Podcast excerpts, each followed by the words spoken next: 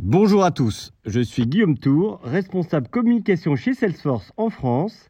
Et pour ce nouvel épisode de Salesforce Actu, je vous propose un coup de projecteur des principales annonces du World Tour Paris ce 30 mars avec Émilie Sédikian, directrice générale de Salesforce en France.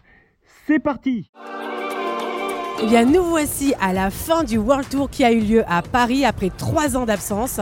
Un World Tour qui a été mis sous le signe de l'innovation, de la réinvention du travail. Et nous avons vu en quoi la technologie pouvait servir, quelles que soient les tailles d'entreprise et les industries.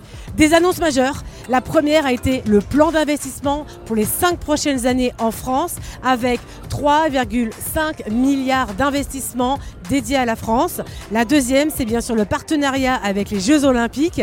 Et nous avons eu le grand honneur d'accueillir le président de Paris 2024 accompagné d'athlètes olympiques et paraolympiques.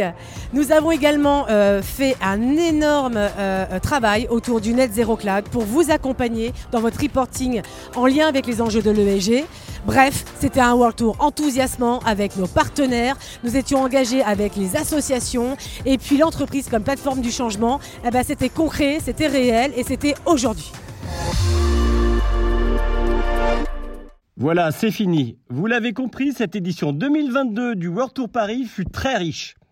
N'hésitez pas à vous rendre sur Salesforce Plus pour découvrir les différentes conférences.